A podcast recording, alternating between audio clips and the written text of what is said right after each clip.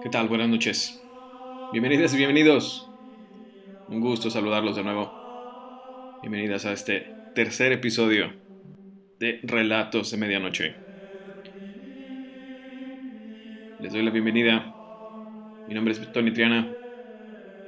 Aquí estaremos platicando un rato más sobre diferentes situaciones paranormales, relatos. Hoy tenemos una leyenda tenemos la leyenda de Mónico Martínez. Es una leyenda de Saltillo que hace unos años me tocó leer en un trabajo en una universidad en la que trabajaba. Uno de mis alumnos presentó esta leyenda y me llamó la atención y, y hoy va a estar, hoy vamos a estar con esa leyenda. Tenemos un relato de una amiga, Sonia, y también un, un relato cortito de de otra amiga que se llama Perla, la cual también le tengo mucho cariño. Y vamos a estar, vamos a estar platicando un tiempo, un ratito sobre estos, este tipo de situaciones que a todos nos tienen, tienen fascinados desde hace muchísimos años. Los humanos siempre han buscado respuestas a la pregunta de ¿qué hay más allá? ¿Qué sucede después de la muerte? ¿Qué son los fantasmas? ¿Existen los fantasmas? Hay, hay muchas personas que buscan capturarlos en algún video, en fotos, en grabaciones.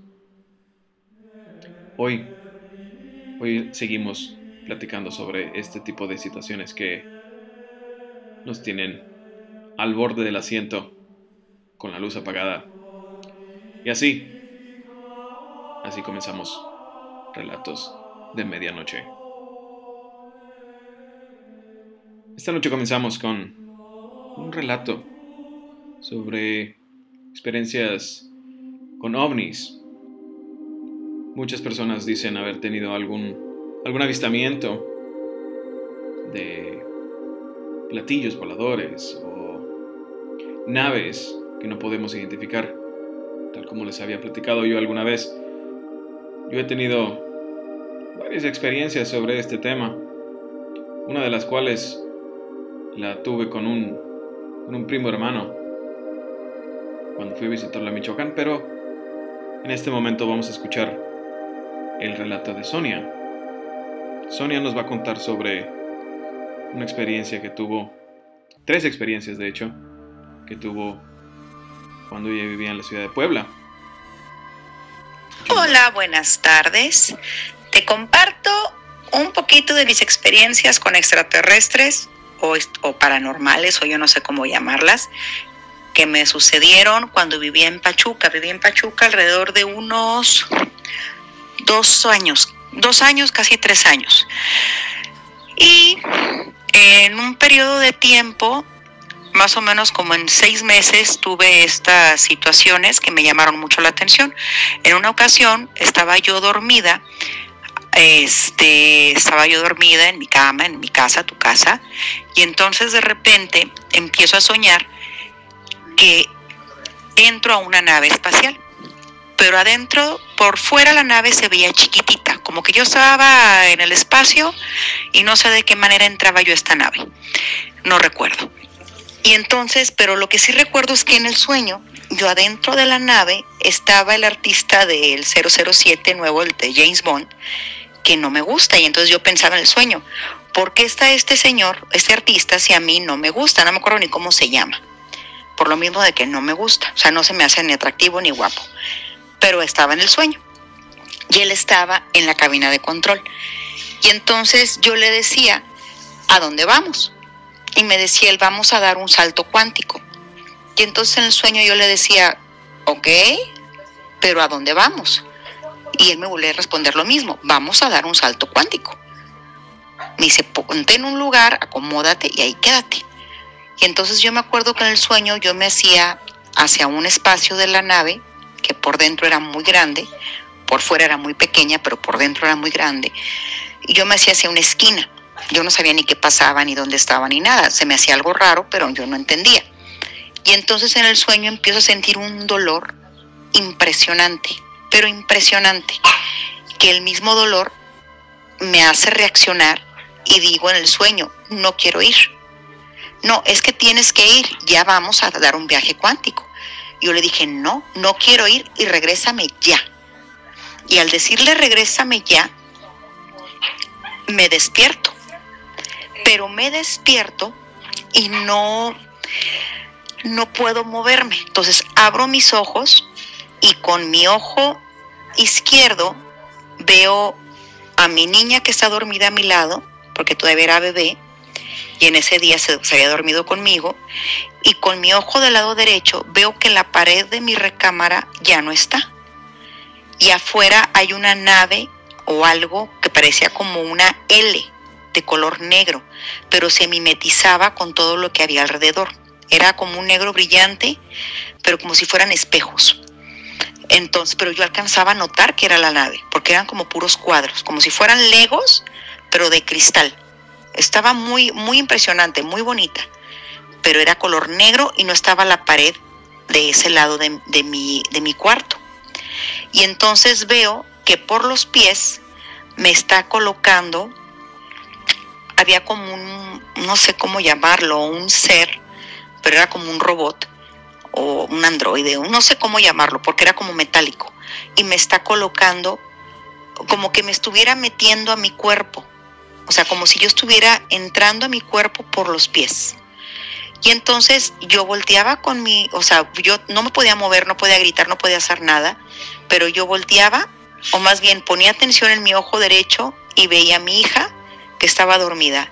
Y yo con mi ojo izquierdo veía que no estaba la pared y estaba la nave. Y entonces de repente ya eh, sí me angustié, no me volví a dormir obviamente, estaba yo ya despierta, ya estaba amaneciendo. Y entonces ya hasta que de repente ya puedo gritar y me puedo levantar. Pero yo seguía, o sea, yo seguía viendo que no estaba la pared, hasta que de repente nada más, ¡pum!, se quitó y se puso otra vez la pared de mi cuarto y mi niña ahí seguía, ¿verdad? Y entonces ya me desperté y me levanté.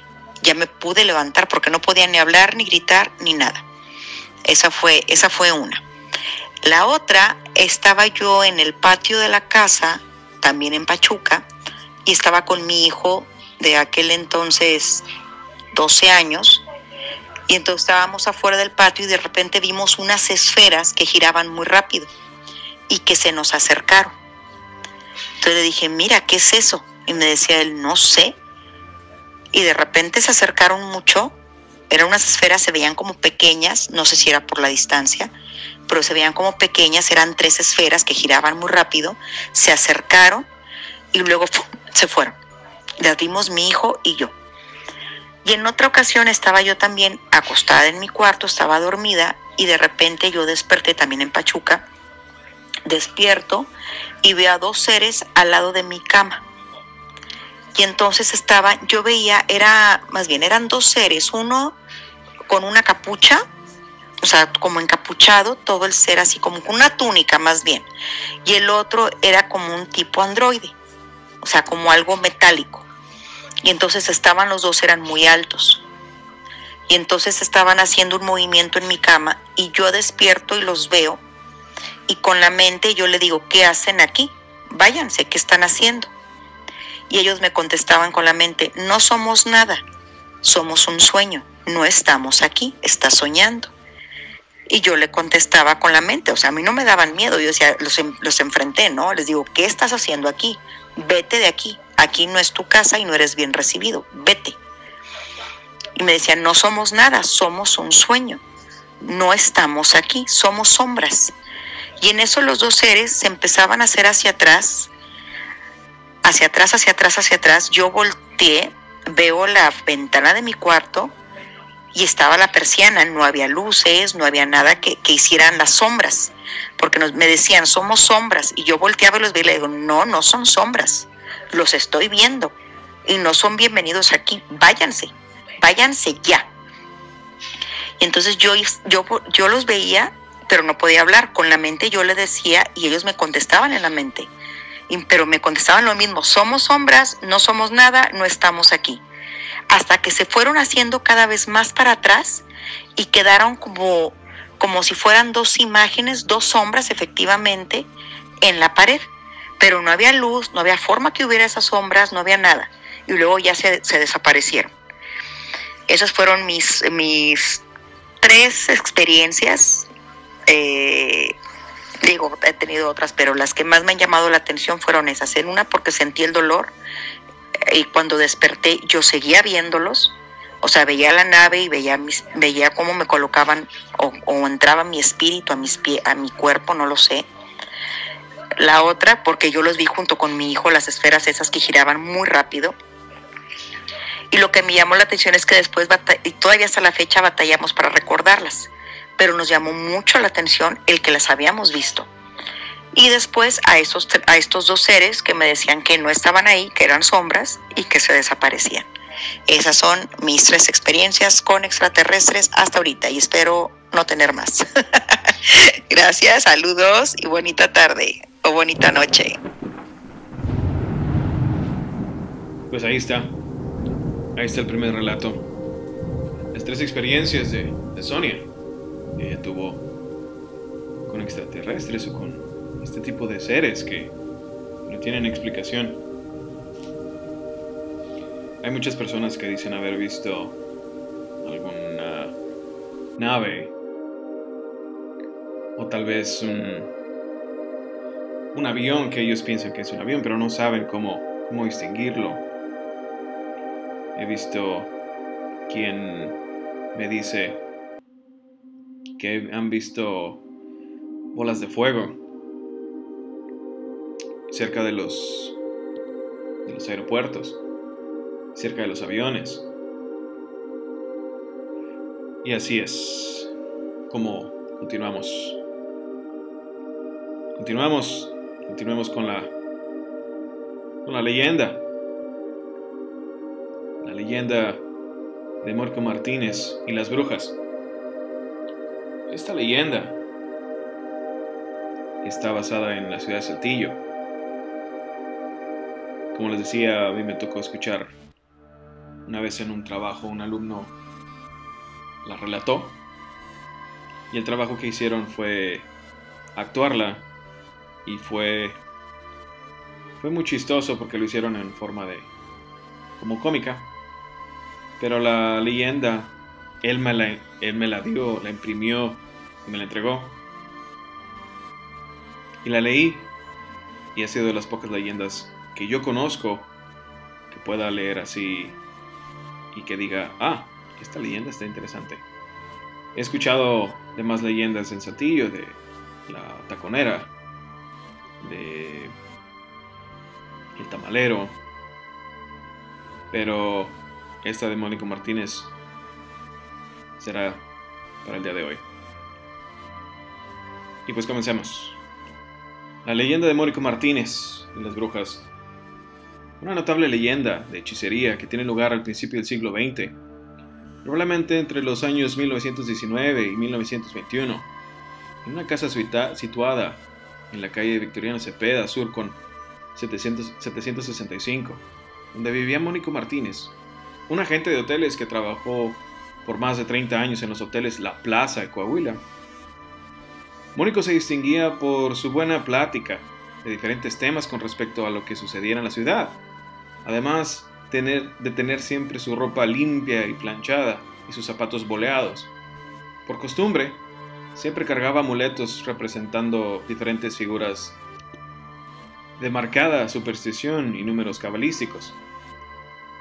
Pues en leotina de oro amarillo llevaba una calaverita de ojos color rojo, simulados con alguna imitación de granate o de rubí. Un número 13 como prendedor en un nudo de su corbata y en la solapa de su chaquetín un trébol de cuatro hojas, un clavel, una gardenia o una rosa. Su apariencia parecía muy normal incluso al hablar con él. Solo cuando surgía un tema sobre brujería o espantos, él aseguraba saber mucho, mucho sobre estos sucesos acontecidos en la sociedad. Se jactaba de ser uno de los que no le temían los espíritus, pero creía en hechizos, maleficios de brujas y brebajes mágicos, y él decía ser víctima de las brujas a las cuales les tenía un pavor inmenso. Decía que una mujer se había adueñado de uno de sus retratos, el cual vio después en una casa colocado en un nicho de encajes entrelazados cubiertos de alfileres en la cabeza y en el lado izquierdo del pecho, de aquí prendía una chuparrosa disecada. Decía que veía volar a las brujas por las tapias de su casa, montadas sobre escobas, y que las lechuzas nunca abandonaban los árboles de su casa. Mónico presentaba un aspecto de nerviosismo y hasta, hasta ahí creer que desvariaba o que entraba en un estado de locura. Los médicos aseguraban que no tenían ningún mal y sus amigos cercanos lo veían como un vacilador y veían sus comentarios sobre este tema como un, como un engaño. En los años venideros de 1919 a 1921, el físico de Mónico Martínez había cambiado. Se le veía muy desmejorado, al igual de su, su aspecto físico. Faltaba mucho a su trabajo, hecho que causaba mucha sorpresa, pues era una persona muy cumplida de sus deberes. Incluso sus familiares estaban preocupados por su salud y por su estado. Finalmente, una mañana del mes de marzo de 1921, fue encontrado el cuerpo de Mónico flotando en la superficie de la alberca de Altamira. Su cuerpo sin vida fue encontrado por unos bañistas. No se presentaba evidencia física de su asesinato, ni armas de fuego, ni instrumento alguno en el que pudiera haber sido asesinado. Presentaba unos pequeños rasguños en el pómulo izquierdo y unos raspones en el antebrazo derecho. No había muerto ahogado. Solo se encontró un zapato. El otro zapato se encontró con su hermana Luisa, que se había quedado con él al tratar de detenerlo cuando lo vio volar.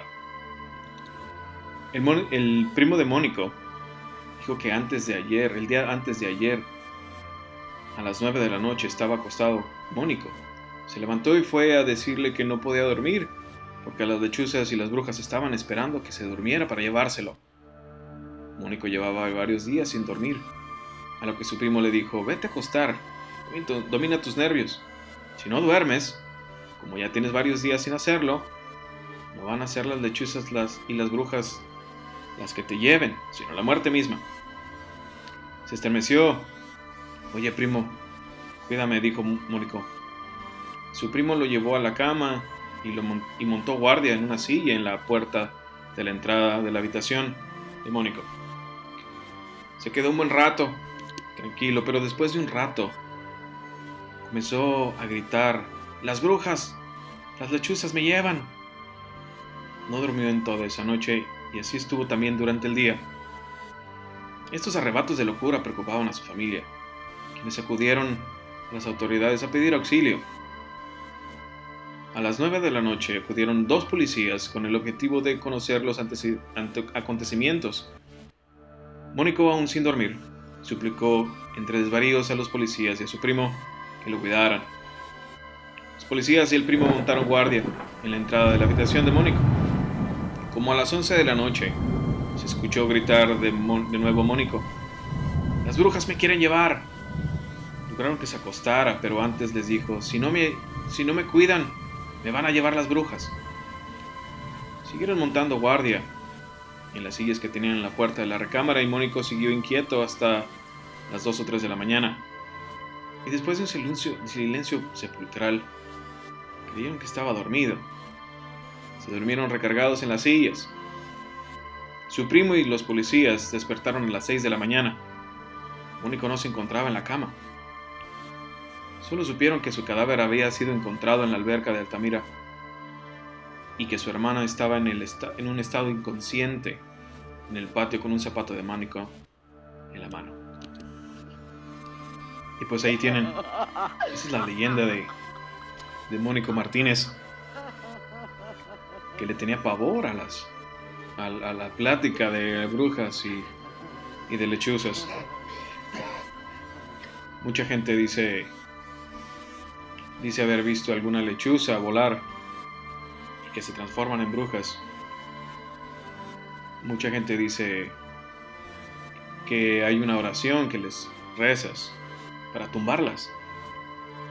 Mucha gente de rancho platica platica sobre estas estas aves que en las noches vuelan vuelan de árbol en árbol y es un poco tétrico. Pero mucha gente les, tiene miedo, las ven y les tiene miedo. Y ahí está, ahí está la. Continuemos, continuemos con, con más relatos. El siguiente relato es de mi amiga Perla.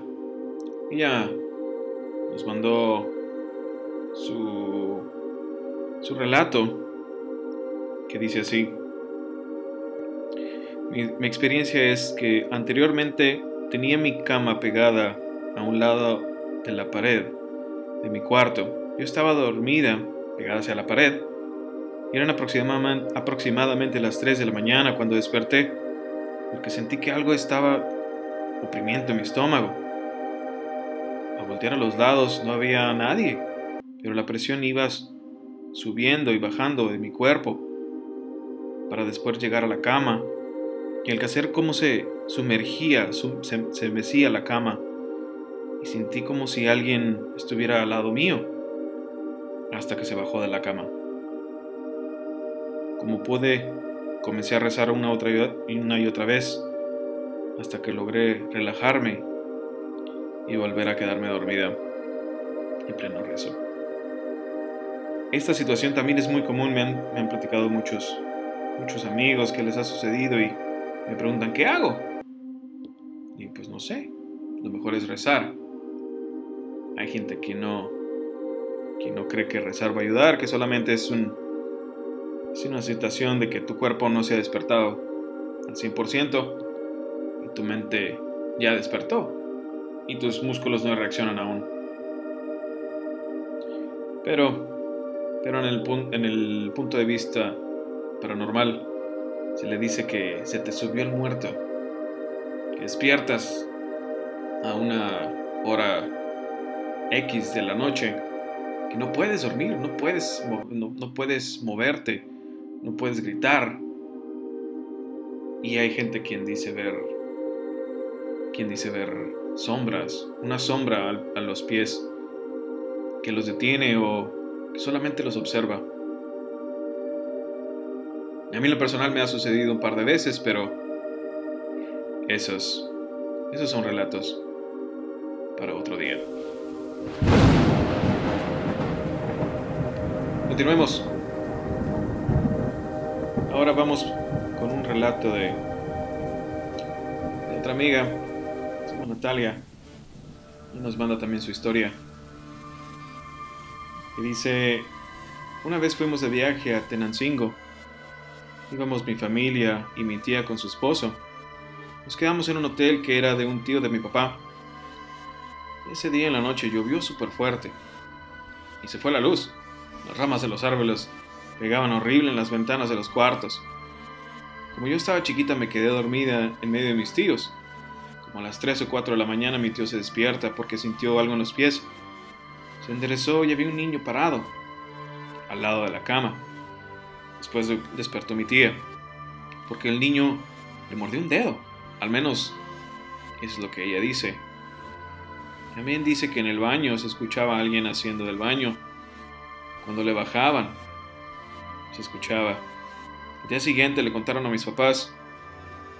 Resultó que el niño que se había aparecido era el hermano de mi papá, que murió a los 5 años porque le dieron un balazo.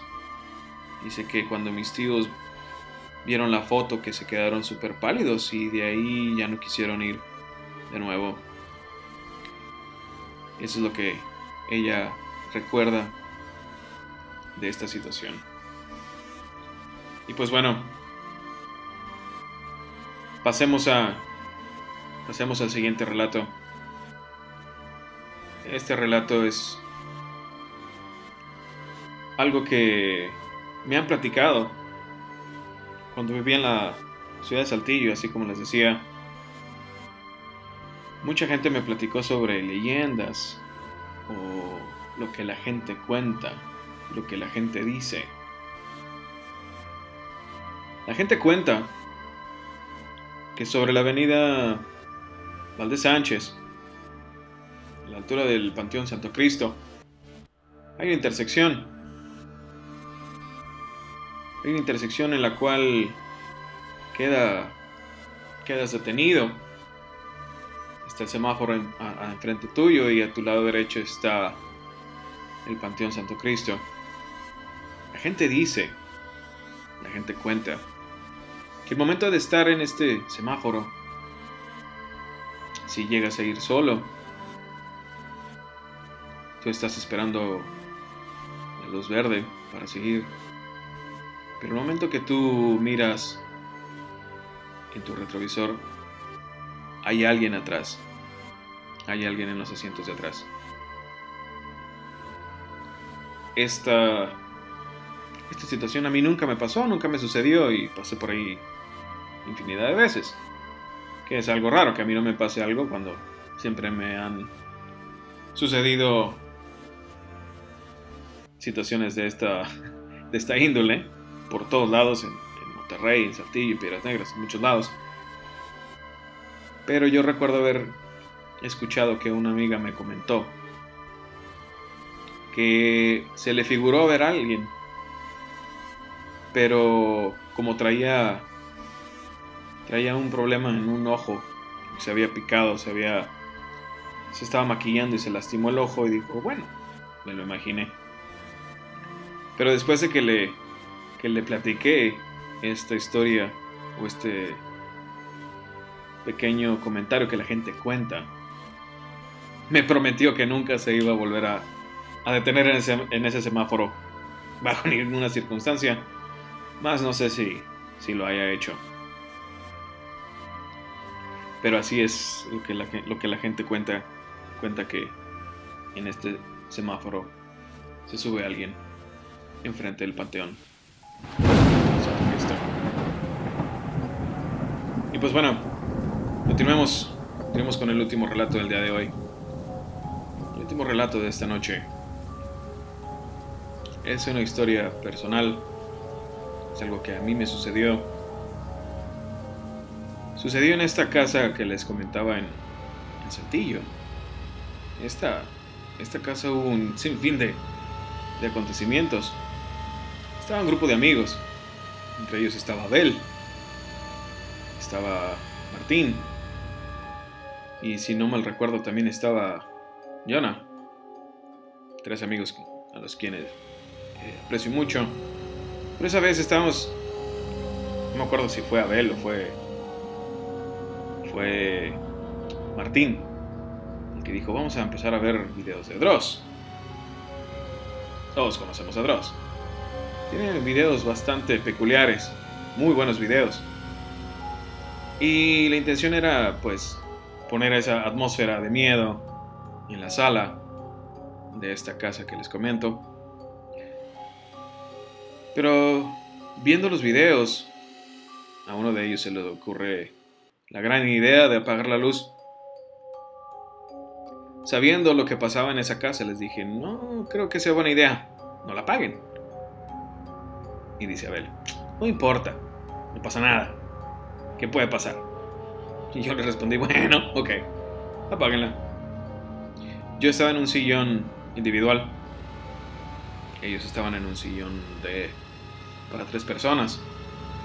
Estábamos en la sala y el momento que ellos apagan la luz, siguieron con el video. Y para ponerlos en perspectiva, la sala y el comedor eran un rectángulo. La sala estaba recién entrando al, cuarto. Imagínense un rectángulo en el cual su esquina inferior izquierda es donde ellos estaban sentados. Y yo estaba al lado de ellos, en el sillón de al lado. Y ellos estaban con la vista hacia la sala, que es en la esquina superior izquierda. Y al momento de estar platicando, de estar escuchando estos, estos videos, ya habían apagado la luz. Martín dice, ¡Oh! ¿Qué es eso? volteamos todos y se ve una sombra como un bulto enorme eh, al lado del refrigerador. El refrigerador que tenía en ese entonces era un refrigerador mediano, blanco, y se veía negro. A pesar de que la luz estaba apagada, se veía negro. Se veía un bulto negro que estaba ahí solamente parado. Y recuerdo escuchar un, un grito muy, muy peculiar de Martín. Y no recuerdo si fue Abel o fui yo quien encendió de nuevo las luces. Y se había ido esta esta sombra. De lo cual estuvimos platicando un par de un par de minutos y decidieron regresar a sus casas. En esa casa hay un par de más, hay un par de historias más que les voy a contar, pero el día de hoy no. El día de hoy me despido sin antes recordarles que ustedes pueden cooperar. Ustedes pueden inmortalizar sus historias aquí en Relatos de Medianoche. Ustedes pueden enviarlas a través de Instagram, a través de Twitter. O pueden contactarme por ahí mismo y aquí tendremos las, las historias de ustedes cada noche. Esperando que hayan pasado un estremecedor rato. Que tengan una excelente noche. Me despido y los espero para el siguiente episodio. Que tengan una noche escalofriante. Hasta luego.